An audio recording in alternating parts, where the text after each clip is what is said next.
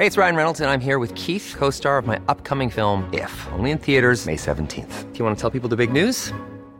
All right, I'll do. Sign up now and you'll get unlimited for $15 a month in six months of Paramount Plus Essential Plan on us. Mintmobile.com slash switch.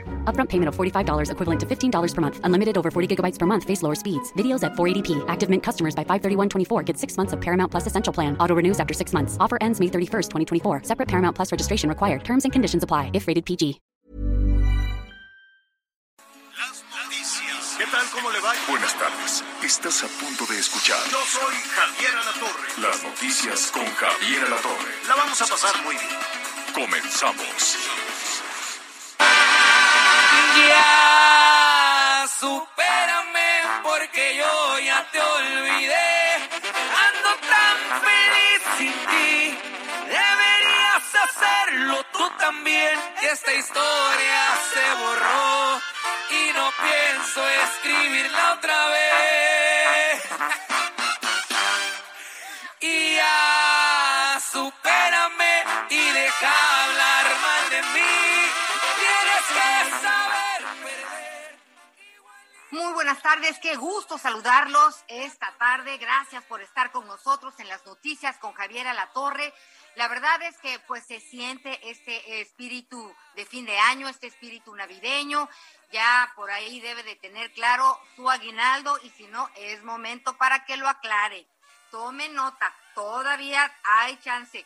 Hoy es quincena, así que hay que tener muchísimo cuidado. Se recomienda, por ejemplo, no ir al cajero automático en quincena, no ir a la hora que pues eh, usted cree que hay menos gente, que esté solo. En fin, hay varias cosas que podemos considerar para pues estar más seguros y también cuidar nuestro dinero que tanto trabajo nos cuesta ganarlo. Ahí viene subiendo los siete pisos Javier a la Torre. En un momentito se incorpora. Miguel Aquino, ¿cómo estás? Muy buenas tardes. ¿Cómo estás, Anita? Muy buenas tardes. Me da mucho gusto saludarte. Saludos a todos nuestros amigos a lo largo y ancho del país. Saludos a nuestros amigos hasta la Unión Americana. Ya comenzó ya desde hace varios días el regreso de muchos de nuestros amigos, de nuestros paisanos que están en la Unión Americana. Saludos a través de las diferentes estaciones de Heraldo Radio hasta la zona de San Antonio. Sabemos que también por allá nos escuchan y pues en varias partes del estado de Texas. Hay que tener mucha atención mucho cuidado, sobre todo con nuestros amigos y amigos de la Guardia Nacional que se encargan de las carreteras, por favor, déjenlos pasar, no los extorsionen, denles chance, ellos finalmente después de un año de trabajo traen sus regalitos y bueno, pues con mucho trabajo estarán viendo a su familia. Sí, Anita. Pero eso ya no pasa, ¿no? Se supone, digo, hasta donde yo tengo entendido, eso ya no pasa. Lo que sí les sugiero es que organícese para traer su teléfono celular y sáqueles la foto. Rapidísimo, así, no se exponga, es una foto y luego hablamos. Pero sí hay que tener mucho cuidado, eh, pues sabemos que hay mucha circulación en, en nuestro país, en nuestra ciudad, en donde usted se encuentra, así que hay que ponernos las pilas y estar alerta. Si bebe, no conduzca. Oigan, y escuchábamos esta canción, Ya Supérame. ¿Por qué escogiste esa canción, Miguel Aquino? A ver, ponle, Betty, ponle un poquito, porque además es un quitazo. Sin ti. Deberías hacerlo tú también. Esta historia se borró y no pienso escribirla otra vez. Pues fíjense que esta canción tuvo el mayor crecimiento de tocadas en la radio hispana en Estados Unidos en los últimos meses y coloca al grupo de Tijuana entre los grandes grupos de música regional mexicana.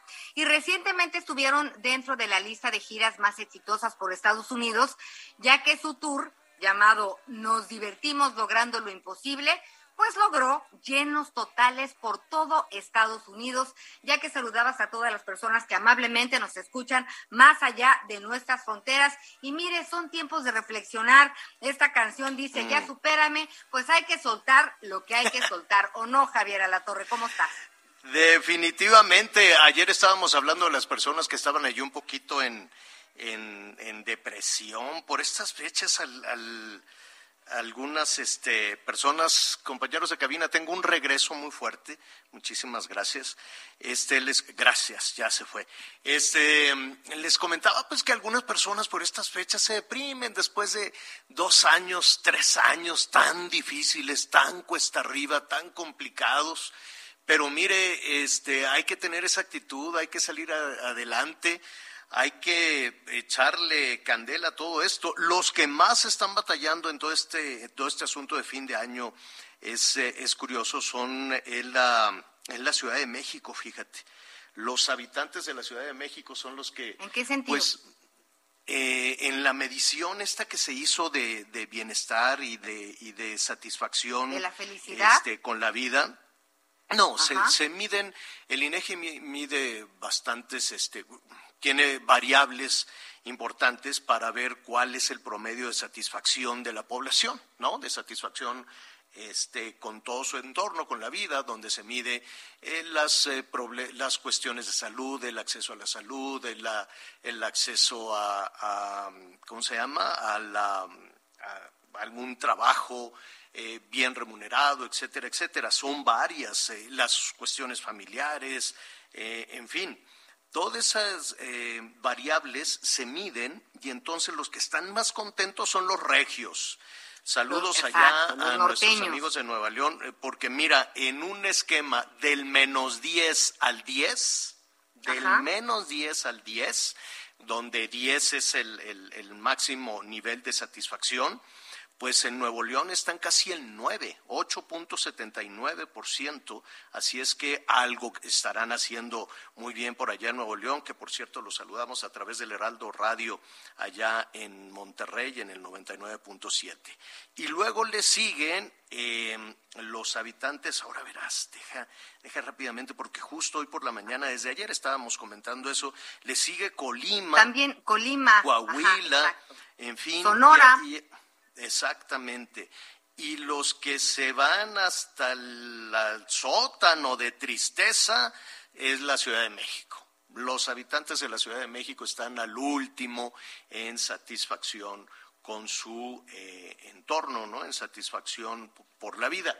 Le va a caer un dineral a Claudia Sheinbaum. Le va a caer un dineral, yo no sé si a la hora de repartir el dinero, ya ves, bueno, pues imagínate, los, los, los candidatos cuando les cae ese, ese, dinero, pues es una tentación para utilizarlo en, en mejorar el estado de ánimo de las personas y con ello mejorar su imagen y con ello convertirlo en votos. Entonces, este, ya se aprobó, cambiando rápidamente de, de tema, ya se aprobó el presupuesto que va a tener para gastar eh, la Ciudad de México, solo la Ciudad de México, el año entrante va a ser mucho más grande que el que se gastaron este año y van a tener un dineral 234 mil millones de pesos. 234 mil millones de pesos para la entidad más triste.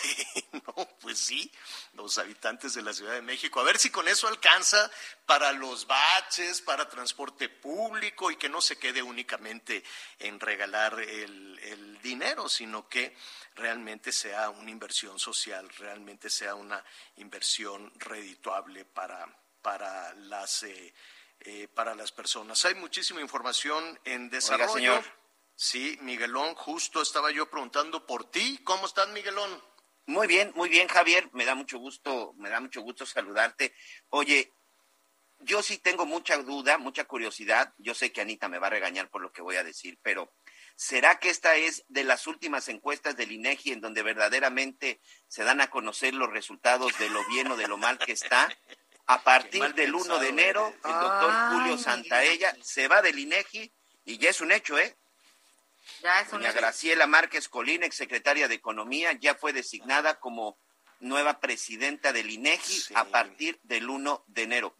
Yo nada más sea independiente. Porque la verdad es que si hay algo que el INEGI ha entregado todavía en esta, en estos últimos tres años, ha sido la verdad, este, pues esas cifras de percepción de inseguridad, estas cuestiones de la felicidad, los niveles de pobreza. La verdad es que el INEGI todavía ha hecho un trabajo espléndido sobre cómo estamos verdaderamente en el país sí, ojalá tengan esa independencia y no le cucharen las. No, no creo que le cucharen. Es muy importante medir para saber por dónde hay que ir.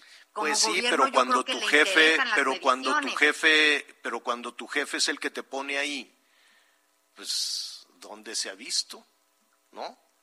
Digo, Pues sí, no, también, no sabemos. Va- vamos a ver. Esperemos que Graciela, es, que, que la verdad es que tiene una muy buena trayectoria, hizo en su momento también un muy, muy buen trabajo, incluso con los Estados Unidos, en una etapa muy complicada, y ojalá se mantenga con cierta independencia y no le hagan Y la primera mujer, ¿eh? La primera mujer en dirigir el INEGI. Exacto. También eso va a ser muy interesante.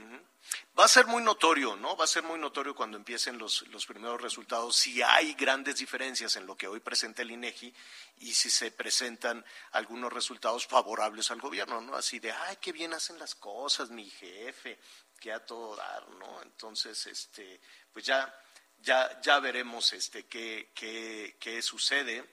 Eh, saludos a Irving Pineda. Dice Que siempre ahora nos sí está escuchando, pasar- ya está en Chiapas, ¿no? que ahora sí, que ahora sí van a pasar las mediciones del INEGI en la mañanera, nos dice Irving, porque hasta ahorita Ah, no pues las pasan, porque no no les caen muy bien, ¿no? No no no no se ofrecen cifras que que, que sean eh, pues eh, eh, agradables por decirlo por decirlo de alguna manera. Oiga, hay un asunto también de información en desarrollo que está justo en este en este momento que, que es durísimo y que habla precisamente del estado de ánimo de las personas en el resultado de la estrategia contra la contra la, la pandemia. El número de fallecimientos, ¿se acuerdan ustedes que no, que cinco mil, que treinta mil? Y aquel momento, después de que dijimos no le haga caso a López Gatelli, que dijo sería catastrófico, imposible llegar a sesenta mil, y hoy estamos de acuerdo a los propios cifras y datos, no, no, no lo tengo con precisión, pero son alrededor de 300 mil muertos. Alrededor de 300 mil muertos por este COVID reconocidos por ese despacho, reconocidos por la oficina de, de López Gatel. A ese súmele, a ese número, súmele también el, el, la, la medición que hace la propia Secretaría de Salud en los fallecimientos eh, en exceso. Y en los fallecimientos en exceso también hay un número eh, verdaderamente doloroso y macabro. Mire, desde febrero del año pasado a este mes eh, de noviembre, en noviembre pasado, hay un acumulado, hay un exceso de defunciones. Cuando decimos un exceso de defunciones, vam- va- vamos a entenderlo. En cada país, todos los países tienen una proyección de eh, los eh, fallecimientos en la población y más o menos, más o menos se cumplen, ¿no? Cada país dice, bueno, va a haber tantos nacimientos y va a haber tantas defunciones por edad, por enfermedades, etcétera, etcétera. Se, se- hubo un, un- un incremento excesivo, fallecimientos que no estaban este, considerados en esa curva y eh, llega a los 644.599, 650.000 vamos a redondearlo, 650 mil personas que no tenían por qué haber fallecido, fallecieron. A eso súmele los 300, por redondear, que reconoce eh, salud y ya tenemos un millón de fallecimientos por esta pandemia. El 70% del exceso en los fallecimientos, es decir, casi medio millón, son por eh, fallecimientos asociados al COVID-19. Entonces son, si no que el millón, pues 800 mil personas. Y nadie, va- nadie es responsable del fallecimiento de 800 mil personas. que al final, Javier, la cifra oficial todavía hasta el día de ayer, y aquí tengo el documento de la Secretaría de Salud, es de 296.983 muertes. Son las únicas que 300,000. están reconociendo por el asunto de COVID-19, señor. 300 mil, por decir algo, ¿no? Vamos a redondearlo. 300 mil. Y 600 mil eh, en exceso que la propia eh, Secretaría de Salud está reconociendo, pues ya nos estamos acercando al millón de fallecimientos. Por redondearlo. Lo, lo- lo estamos redondeando. Maca- son cifras macabras, terribles terribles el costo que nos ha dejado la pandemia en México. Evidentemente no, no, no, no se quiere hablar de eso, ni se quiere fincar ninguna responsabilidad. Y cuando se le quiso preguntar a López Gatel por la estrategia en, en, eh, sanitaria para hacer frente al COVID, pues lo que hizo fue irse corriendo y dijo, no, esto era una reunión privada en secreto y por lo tanto me voy corriendo de aquí. Dicen los legisladores, ayer estuvimos platicando con ellos en este espacio, que lo van a citar de nueva cuenta. Vamos a ver si, eh, si efectivamente se, se presentan. Bueno, eh, vamos a estar pendientes también de Hidalgo, información que está en desarrollo en Hidalgo, porque 300 elementos de la Policía del Estado 300 elementos se están enfrentando con trabajadores de Cruz Azul de la cementera. 300 contra los trabajadores cuando este pues llegó la policía para aplicar una, una orden, hacer cumplir una orden judicial a favor de una parte de los trabajadores. Hay un número importante de lesionados, hay empujones, hay jaloneos, hay todo un conflicto laboral ahí en la cementera lo que está sucediendo en este momento es un enfrentamiento entre trabajadores y la policía en Hidalgo. Es eh, también información que está en desarrollo y además también antes de, Sí, Miguel, dime. Nada más rápidamente, porque ahorita precisamente nos está llegando este comunicado. Nos dicen que en las primeras horas de hoy y por una orden de la autoridad judicial competente, un actuario del Poder Judicial del Estado de Hidalgo puso en posesión del Consejo de Administración de Cooperativa La Cruz Azul, la planta cementera que se ubica en Tula Hidalgo, después de haber congelado el pasado viernes 211 cuentas de trabajadores y socios que tenían tomada dicha planta y quienes podían estar vinculados a la actividad lista de robo y venta de cemento, y en un operativo encabezado por 400 policías estatales y 150 miembros de la policía bancaria. Se dio posesión legal a los consejos de administración y vigilancia. En este operativo, en este despliegue, se llevó a cabo con la coordinación del gobierno del Estado a través de la Secretaría de Seguridad Pública, señor. Pues ahí está, le estaremos eh, informando de lo que sucede. Estamos pendientes también. Hubo un, pues un accidente ahí en el, eh, en el, eh, en las, en la construcción del de Santa Lucía, de Santa Lucía, del nuevo aeropuerto. Eh, ¿Qué fue lo que pasó? ¿Se cayeron de un camión los trabajadores? De una Se cayeron de una plataforma que estaba en movimiento, pero por fortuna han reportado que no hay ningún lesionado. No, eh, sí, se llevaron un susto hay, hasta ahorita. Sí hay 20 ah, lesionados. 20, no graves, pero sí ah, hay, sí, sí, sí, sí hay 20. O sea, bueno, con bueno, raspones 20 que se cayeron. Por eso, no, pero, sí. Exacto. Al menos 30 trabajadores resultaron heridos al caer de una plataforma en movimiento. No se reporta ningún herido de gravedad hasta el momento. O sea, heridos poquito quiere decir. Estaba leyendo el comunicado. Lo melino hay heridos poquito. Heridos pues, eso dice el comunicado. Hay 30 heridos al caer de una plataforma. No se reporta ningún grave herido. Entonces ah, están heridos poquito. Eso está, eso está bien. Está bueno. Eso está bueno. Bueno, muy bien, pues ahí está es toda la información que tenemos justo en, en eh, desarrollo. Y fíjese que em, pues ha surgido toda una, una polémica alrededor del, eh, de, le decían, el decretazo, ¿no?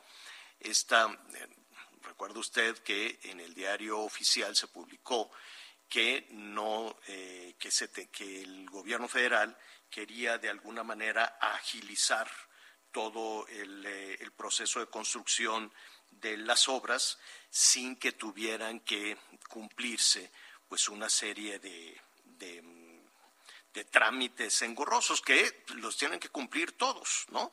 Entonces para el gobierno federal decían, bueno, ¿cómo le vamos a hacer? Y de pronto pues surge por ahí la idea, oye, pues si las obras las está haciendo el ejército, podemos decir que este es un tema de, seguridad eh, nacional.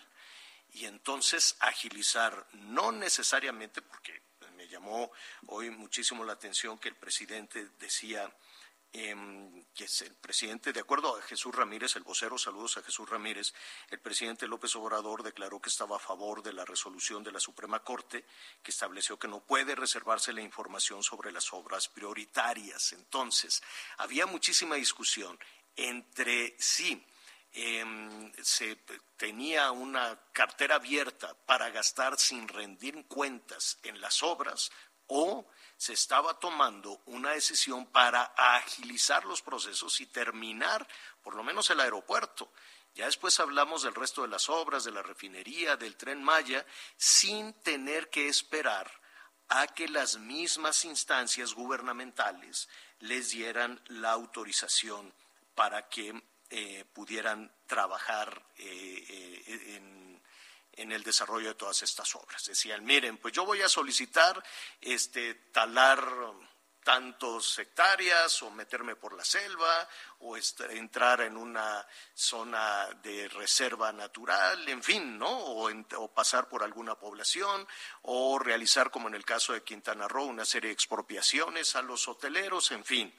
Y eh, decir, si no me dan respuesta en cinco días, yo me sigo de largo. Es una cosa que se llama afirmativa ficta.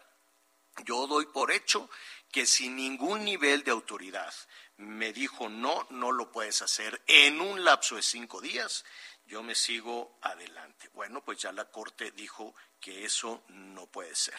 Vamos a platicar en este momento con un experto de la Comisión de Competitividad y Mejora Regulatoria de la Confederación Patronal de la República Mexicana y él es Luis Equiwa Bracho, a quien me da muchísimo gusto saludar. Luis, ¿cómo estás? Buenas tardes.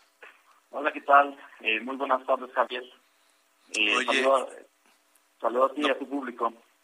Oye, seguramente para muchos este, eh, empresas, desarrolladores y, no nada más desarrolladores, todo tipo de empresas decían, oye, pues el presidente tiene los mismos problemas que nosotros, ¿no es así? Pues efectivamente, de hecho el, tema de los permisos es un, un tema muy recurrente que pues se ha estado peleando desde hace más de 20 años. Eh, desde la desde la Coparmex hemos estado poniendo este tema de cuánto tiempo eh, se tarda una empresa, por ejemplo, para, para empezar a operar, cuánto tiempo eh, se requiere para obtener los permisos. es muy complejo, la verdad, en el sentido de que muchas veces hay permisos que me pide el, el municipio, luego me los pide el Estado, y luego me los pide el gobierno federal y a veces de, las cosas chuscas que llegan a suceder hay contradicciones entre lo que me pide uno y otro no eh, por ejemplo llega a suceder que nos piden que cumplamos con un, estándar para el tema federal y en el tema municipal nos piden otro estándar. Entonces hay que estar viendo cómo, cómo a veces se está sorteando a los inspectores, porque si no, eh, pues llega a haber eh, multas, sanciones y todo este tipo de, cosas que pues al final pues son, son gastos para, para nosotros empresarios. Fíjate Luis, eh, en una revisión, abuelo de pájaro desde luego, en un promedio, ¿no? Habrá algunos municipios que puedan ser este, mucho más eh, proactivos, por decirlo de alguna manera, y puedan ver la ventaja de las inversiones y del desarrollo de infraestructura, y hay otros que ven ahí pues una trans, que ven una posibilidad de transar, de extorsionar y de, y de sacar dinero, ¿no? Estamos hablando aquí de 2.500 eh, municipios, cada uno con una visión absolutamente distinta, pero, pero, eh, corrígeme si me equivoco, de acuerdo al, al INEGI, pues eh, los, el tiempo, estoy aquí tratando de revisar la burocracia que tienen que enfrentar. Eh, los, eh, los negocios pues se pueden tardar meses o en ocasiones años o de plano no tener nunca la certeza de los trámites eh, burocráticos que tienen que eh, iniciar, no solo para una obra, simplemente para iniciar una empresa. Exactamente. No, y es que son dos temas que van eh, pues, muy, muy juntos, ¿no? Es decir, pues normalmente eh, quieres empezar un negocio y tienes que empezar a construir y luego pues ya tienes que obtener los permisos para abrir esta, este negocio. Y los permisos efectivamente pues son, son muy variados. Ese es uno de los grandes riesgos que hemos identificado, ya bien lo comento, se presta a que haya pues eh, posibilidades de, de corrupción en, en, la medida en que no estén homologados y sobre todo que no sean transparentes. Eh, en, muchos casos, eh, por ejemplo, hay trámites de construcción que pues pueden durar, si bien va uno, tres meses, en otros casos puede ir, a más. Pero también hay municipios que la verdad hay que, hay que reconocerlos, se han puesto las pilas y han buscado la manera de que eh, pues sea un poquito más rápido el tema. ¿Qué es lo que tratan de hacer? Bueno, decir, yo voy a, clasificar por, eh, por el tipo de riesgo, o sea, no es lo mismo como, como mencionaba hace un ratito con un aeropuerto. Efectivamente es un tema muy, muy complicado. No le voy a dar un permiso en, unos cuantos días, pero para negocios como más eh, pues más pequeños, enfocados a las MIPIMES, pues una papelería, una sastrería, qué sé yo, eh, puedes llevarlos a que los permisos se entreguen en pues, no más de, de 10 días para la construcción. Hey, it's Ryan Reynolds, and I'm here with Keith, co-star of my upcoming film, If, only in theaters May 17th. Do you want to tell people the big news? All right, I'll do it. Sign up now and you'll get unlimited for $15 a month in six months of Paramount Plus Essential Plan on us. Mintmobile.com slash switch. Upfront payment of $45 equivalent to $15 per month. Unlimited over 40 gigabytes per month. Face lower speeds. Videos at 480p. Active Mint customers by 531.24 get six months of Paramount Plus Essential Plan. Auto renews after six months. Offer ends May 31st, 2024. Separate Paramount Plus registration required. Terms and conditions apply if rated PG. Luego ya cuando pasan al tema de, de, ¿cómo se llama? del de la apertura del negocio, pues también se pueda resolver en un plazo de 24 horas, tres días a lo mucho. Esto lo que hace es que da mucha certeza a quien al final del día está invirtiendo, que es el empresario. Va a saber que, bueno, tiene todo este, además de que quiere poner su negocio, que ya quiere operar, ya quiere eh, empezar a hacer, pues ahora sí que, eh, que todo funcione, pues no tenga que estar distrayéndose en el tema de los permisos.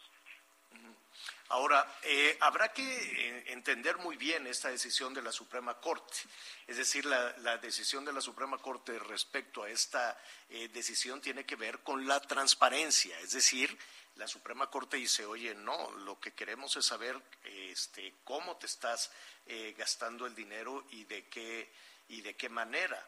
Sin embargo, este, habrá que ver si la agilización de los trámites, ese berenjenal de burocracia de lo que se está quejando el propio gobierno, este, gobierno federal, este, se puede allanar. Si eso se puede allanar, si esa este, enredo burocrático eh, le beneficia al gobierno, ¿tú consideras que le puede beneficiar también a la iniciativa privada?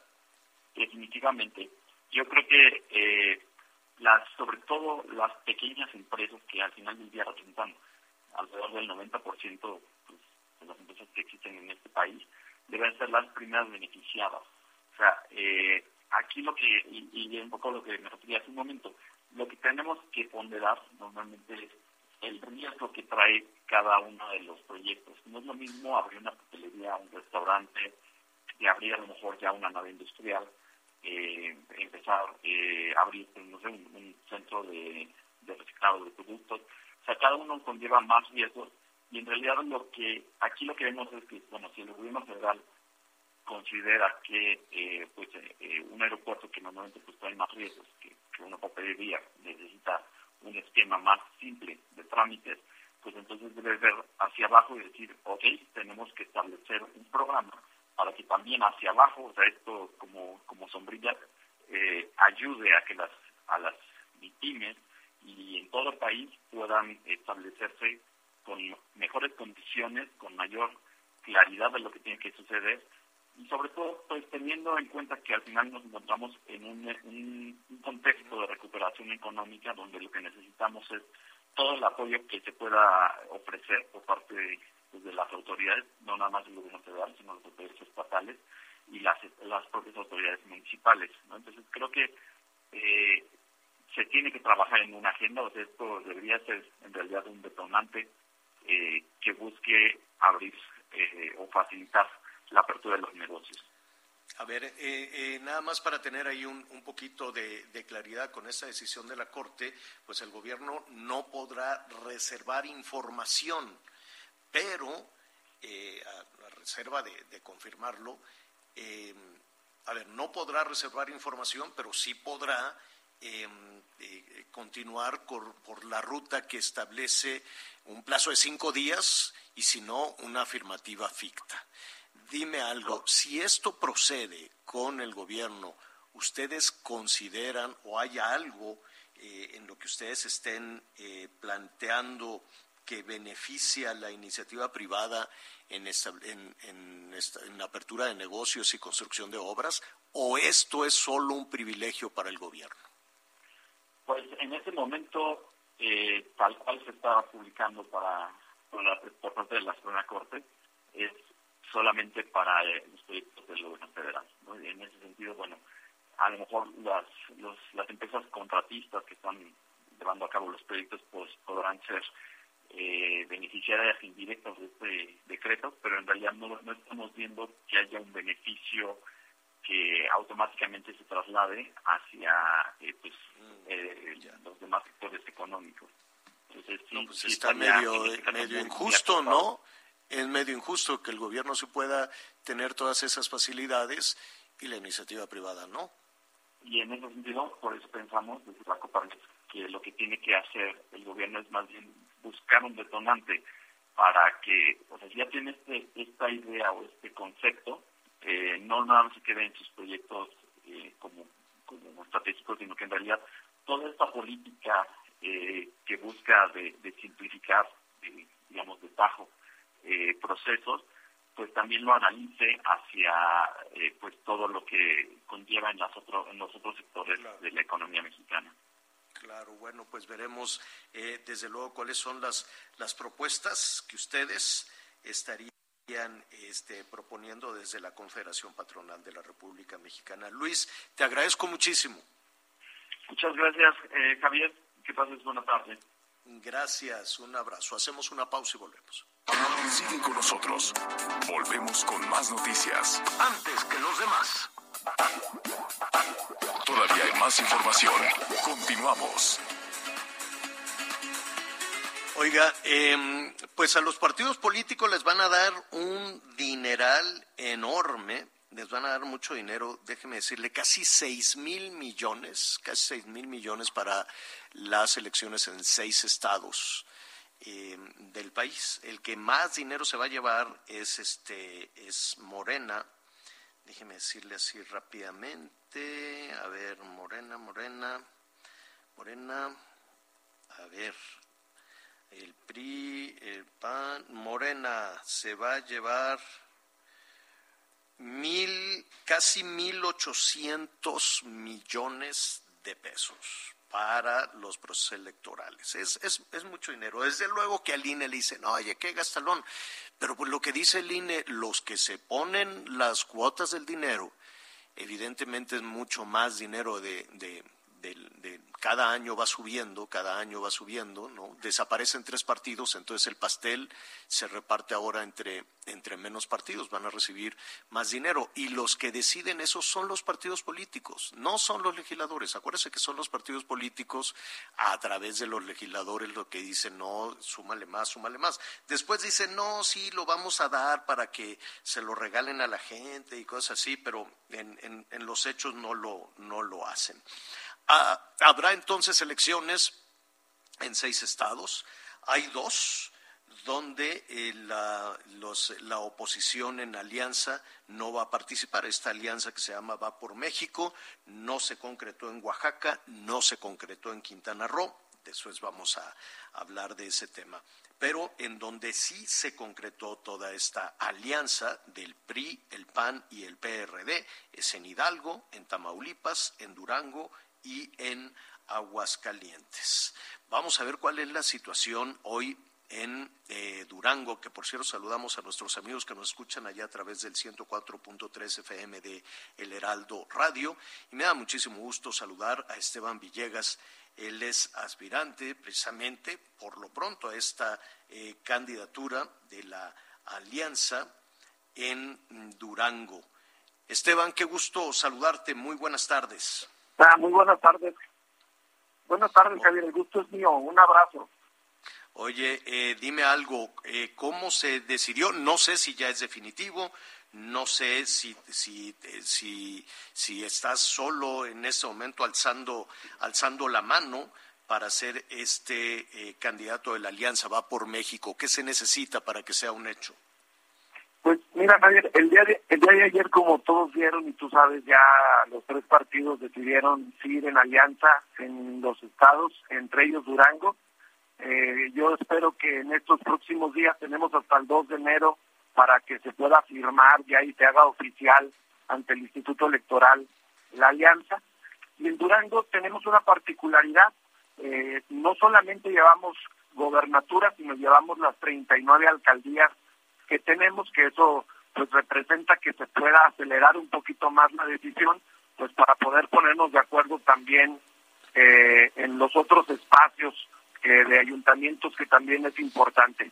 Y no, no soy el único, Javier, habemos varios, algunos compañeros del PAN, este, yo por supuesto junto con otros compañeros y compañeras del PRI, del PRD, pero lo importante es pues que se dio la alianza y que ahorita ya lo importante no es eh, quién lo pone o quién lo sigla, si el PRI o el PAN, sino ya subirnos todos al tema de la alianza y que pues se tome la mejor decisión. Y lo más importante, Javier, pues que este es un paso nomás político. Lo, lo verdaderamente importante pues es la alianza que tenemos que hacer con la gente, que esa sería la gran alianza y la más importante. Oye, Esteban, ¿cómo van a decidir quién es la candidata o candidato de esta alianza en Durango? Pues mira, lo que escuchamos el día de ayer es que pueden hacer alguna encuesta los tres partidos y quien tenga el mayor posicionamiento, quien tenga más posibilidades no solamente de competir, sino de ganar, sea quien pueda abanderar, hombre, hombre o mujer. Pero creo que ese, ese va a ser, hasta lo que escuchamos ayer, el método que pueden utilizar. Tú tienes militancia priista. Sí, yo tengo militancia priista de hace muchos años, ahí estoy, Javier, sí. Ajá. Y, eh, a ver, vamos, eh, vamos a poner un poquito en contexto a, nuestros amigos eh, allá en, en, Durango y desde luego en todo el país. Durango, eh, pues tenía esta, esta eh, administración panista. Eh, sin embargo, de acuerdo a los sondeos, estamos eh, revisando también este sondeo que hace el Heraldo, en, eh, se ve un, crecimiento importante de Morena. ¿A qué le atribuyes tú ese crecimiento de Morena? Y dime si te preocupa o si con la alianza del PRI, el PAN y el PRD es suficiente para, para ganar. Mira, Javier, cada, cada elección es distinta. Por supuesto que igual que en todo el país hay un crecimiento del nuevo partido o del nuevo movimiento que es que es Morena eh, pero te quiero comentar algo. En el 2018, como en todos lados, pues barrió Morena con todo, ganó todos los espacios, el Congreso local, el federal, los senadores. Y luego, luego después, en el 2019, hay candidatura para alcaldías y en Durango gana 16 el PAN, gana 16 el PRI y solamente gana una Morena, que es Gómez Palacio. Solamente se quedó con un municipio un año después. Y luego ahora en el 21, en estas elecciones que acaba de pasar, eh, hace la alianza PRI-PAN-PRD para diputados locales y de los 15 distritos eh, el PAN y el PRI ganan la mayoría. Morena solamente gana 4 de 15 y eso pues es una es una lectura que le pudimos dar este año. Por supuesto que no son ya no hay elecciones fáciles. Por supuesto que más que la preocupación es, nos ocupa el poder mantener la unidad en la alianza, pues para salir, para salir lo más fortalecidos posibles y poder dar no solamente la pelea, sino poder ganar el proceso electoral del próximo año, Javier. Y finalmente yo te preguntaría, ¿la decisión para la candidatura de la Alianza Va por México se tomará en Durango? ¿Se tomará en la Ciudad de México? ¿Cuál es el procedimiento? Mira, yo creo que va a ser una decisión que, que tome en México los tres partidos en base a los sondeos, a las encuestas, a lo que platiquen también cada quien con su militancia en los estados. Creo que tiene que ser lo más pronto posible porque, como te digo, acá hay alcaldías y bueno, imagínate el jaloneo que puede haber en los municipios y entre más chiquito el municipio, pues se complica un poquito más. Pero en eso estamos y ojalá que antepongamos el bien de, de Durango por un bien personal o un bien partidista. Bueno, pues te, agradecemos mucho esta primera conversación. Si no tienes eh, inconveniente en la, en la siguiente pues empecemos a hablar de los temas que son fuertes y lacerantes para, para Durango, los temas de, inseguridad, la estrategia que en ese sentido este, puede, puede haber. Siempre en, los en las eh, temporadas de campaña pues escuchamos a candidatas y candidatos que nos dicen yo tengo la fórmula para luchar contra, contra el crimen, contra los malos, garantizar la seguridad, garantizar el bienestar, acabar con la pobreza, en fin, todas estas cosas que se nos vinieron, que se nos vinieron eh, encima, Esteban. Entonces, em, ¿qué te parece si las vamos retomando de a poco, una por una, no? Claro que sí, claro que sí, Javier, con mucho gusto. Eh, yo estoy a tus órdenes y me pongo a la orden también de toda la gente que te está escuchando para poder desmenuzar, como tú dices, los diferentes temas en un estado tan grande. ¿Cuál es, cuál es el que más te preocupa? ¿Cuál es el que más te preocupa? Muy poco presupuesto. ¿Cuál es el que más te preocupa de todos los que repasamos? La economía, la economía, Javier. nos ha pegado mucho el tema de la pandemia y la falta de oportunidades, eh, en, aunque, aunque estamos en el norte, pues somos en Chiapas del norte, con un rezago histórico en el tema económico. Esteban Villegas, aspirante a la candidatura de la alianza entre el PRI, el PAN y el PRD allá en Durango. Va por México. Gracias, Esteban. Gracias, Javier. Un abrazo y bonito día a todos. Hasta pronto. Vamos a hacer una pausa y volvemos. Sigue con nosotros. Volvemos con más noticias. Antes que los demás. Todavía hay más información. Continuamos. Pues aquí de regreso en las noticias con Javier Alatorre, nos da mucho gusto saludarte, Aris Chávez, representante de Productos Politécnico. ¿Cómo estás? Muy bien, mi querida Anita, gusto de saludarte también. Pues mira, hoy traigo muy buenas noticias para todo el auditorio que quiera adquirir su factor de transferencia. Muchas personas ya lo están consumiendo. Quien no sabe de qué se trata, ponga mucha atención, pero lo más importante, vaya anotando este número telefónico porque hoy hay regalos para el auditorio que quiera disfrutar de este tratamiento y dárselo a toda la familia. El número telefónico es el 55 56 49 44 44 es nuestra línea directa donde podemos atenderlo pues prácticamente todos los días, pero es importante que llame ahorita porque hoy vamos a regalar factor de transferencia. Ponga atención porque este tratamiento que está consumiendo muchísimas personas es uno de los más exitosos que ha elaborado el Instituto Politécnico Nacional. Es una investigación científica que ha llevado muchísimos años y actualmente nosotros tenemos más de 140 especialistas trabajando solamente en la fórmula del factor. Por eso es tan efectivo, por eso desde las primeras dosis nuestros pacientes empiezan a sentirse muy bien. Se lo podemos dar a toda la familia. Es un tratamiento que va a elevar tu sistema inmunológico hasta un 470%. Esto nos garantiza crear una barrera protectora que nos mantenga saludables, pero que sobre todo evite contagios de virus y de bacterias. En esta época de frío es muy importante protegernos porque yo creo que nadie la quiere pasar mal en esta época de Navidad donde muchos se van a reunir, pero hay que hacerlo con un sistema inmunológico fortalecido. Ningún otro tratamiento hace lo que realiza el factor de transferencia tan rápido, tan efectivo, más de 400% elevar el sistema inmunológico. Esto nos permite destruir virus, bacterias, hongos y células enfermas. Por eso tenemos una larga lista de enfermedades que podemos combatir cáncer, lupus, diabetes, VIH, herpes zóster, son más de 150 enfermedades donde nuestros pacientes empiezan a sentirse muy bien desde la primera semana. Y en enfermedades respiratorias somos la mejor opción, tratamos desde una gripa, alergias, asma, bronquitis, neumonía, incluso problemas de pulmonía. Con este tratamiento definitivamente vamos a estar 100% protegidos. Se lo podemos dar a toda la familia, no tiene contraindicaciones, no tiene efectos secundarios y desde las primeras dosis ustedes se van a sentir muy bien. Y como sabemos que aquí en nuestro país tenemos familias con muchos miembros, bueno, pues hoy les voy a regalar factor de transferencia para toda la familia.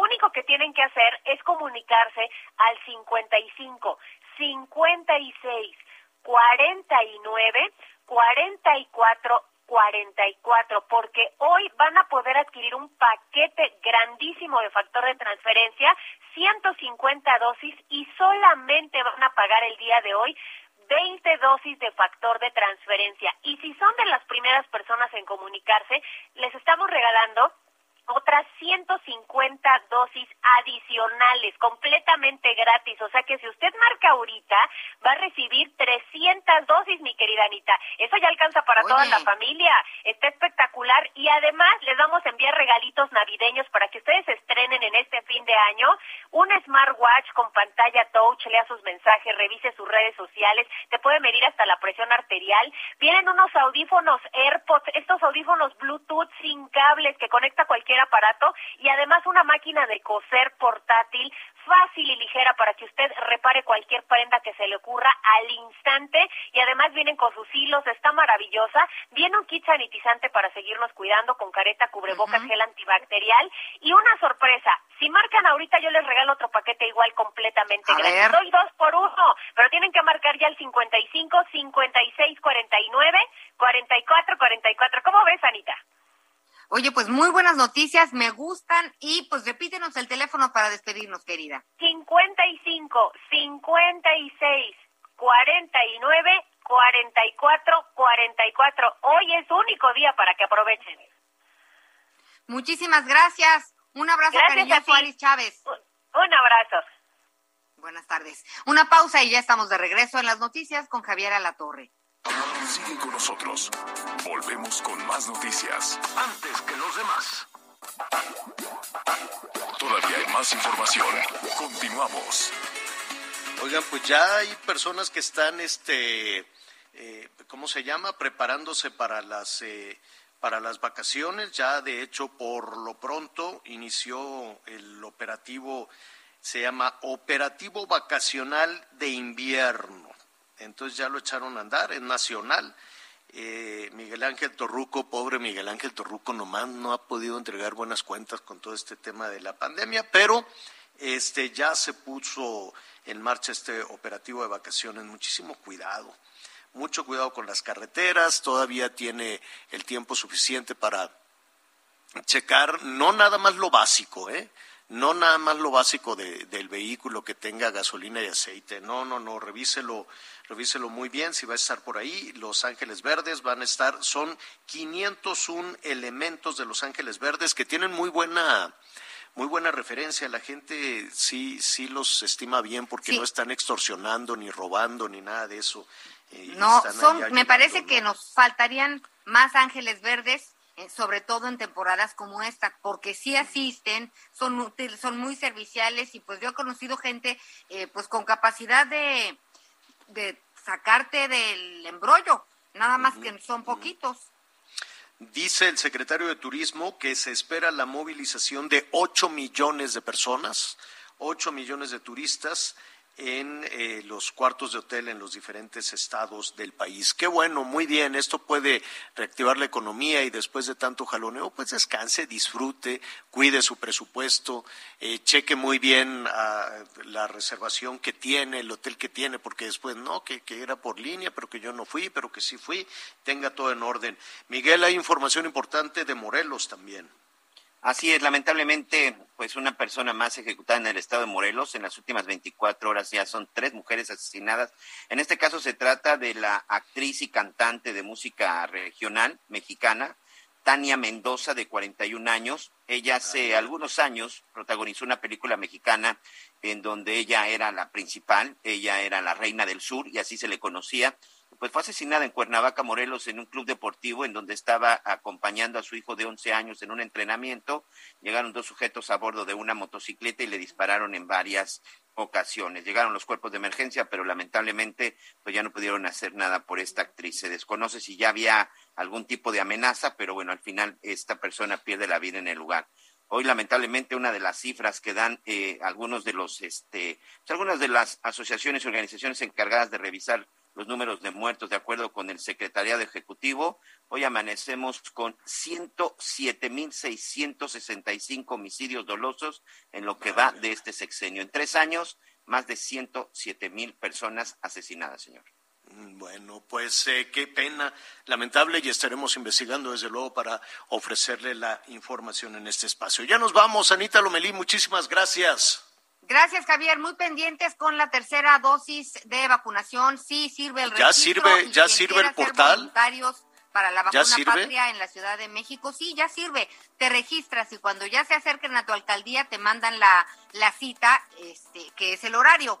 La fecha será ah. el día de tu apellido, pero te citan a la hora. Bueno, yo mañana les platico cómo estoy batallando con ese portal para, para, eh, en fin, está complicadón. Miguel, gracias. Gracias, señor. Buena tarde, buen provecho. Gracias, Anita. Bueno, muy bien, pues eh, ya sabe, yo lo espero con las noticias a las diez y media en Hechos Azteca 1. Soy Javier La Torre. Buenas tardes, buen provecho.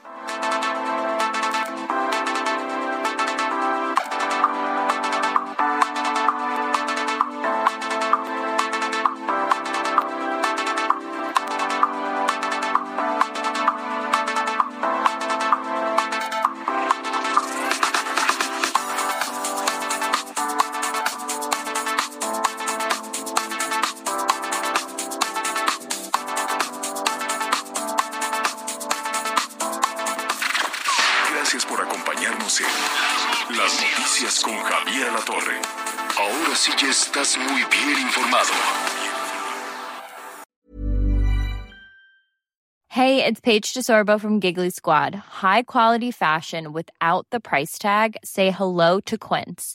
I'm snagging high-end essentials like cozy cashmere sweaters, sleek leather jackets, fine jewelry, and so much more. With Quince being 50 to 80% less than similar brands and they partner with factories that prioritize safe ethical and responsible manufacturing i love that luxury quality within reach. Go to quince.com slash style to get free shipping and 365 day returns on your next order. quince.com slash style